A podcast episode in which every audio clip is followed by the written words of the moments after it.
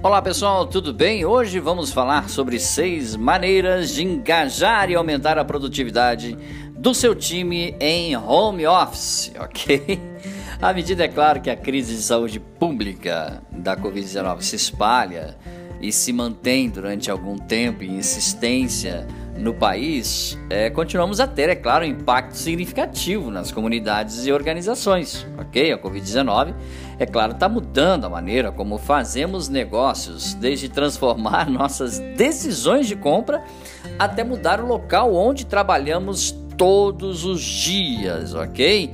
Então vamos lá, como empresas em todo o Brasil, sendo objetivo e no mundo, estão aderindo ou incentivando o trabalho home office Aqui estão seis maneiras para você, ok? De manter seus funcionários engajados ao realizar o trabalho remotamente, ok? Vamos lá. Primeira dica: crie uma cultura.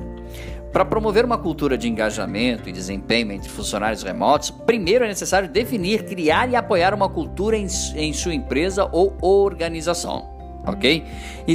Esqueça neste momento a declaração de missão. Seus funcionários remotos devem entender o que a sua empresa representa, quais são os objetivos finais e as métricas usadas para defini-los a visão geral da empresa criada pela liderança sênior, por exemplo, e como cada trabalhador pode se integrar à empresa para apoiar os objetivos definidos da organização é fundamental.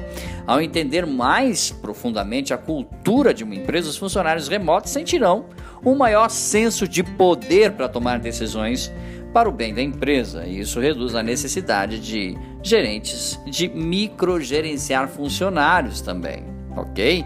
Dica número 2: forneça autonomia suficiente.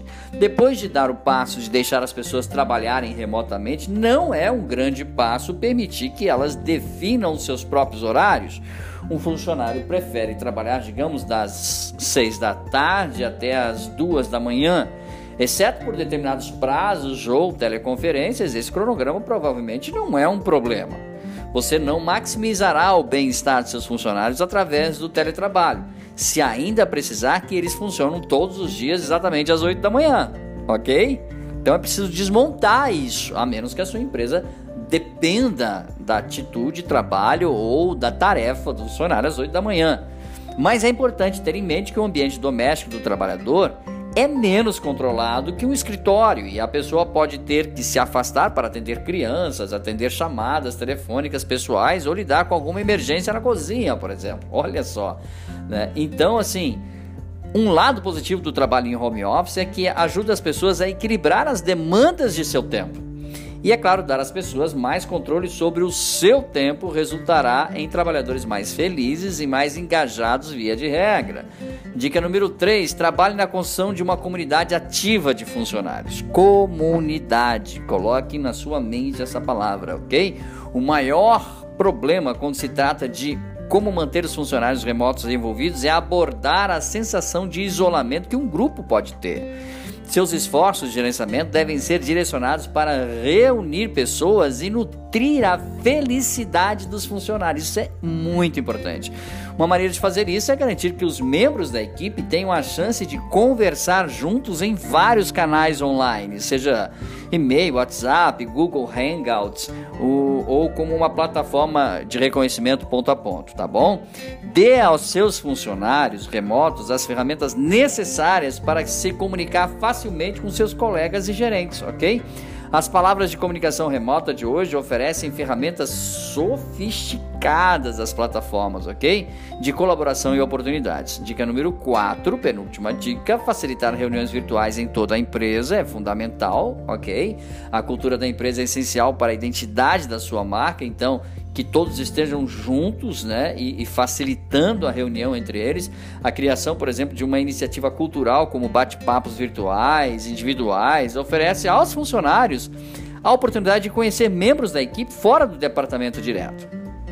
Isso incentiva os funcionários a estabelecer relacionamentos com, os com outros funcionários de outros departamentos e, é claro, localizações geográficas. E quinta e última dica, invista no desenvolvimento profissional, tá bom, gente?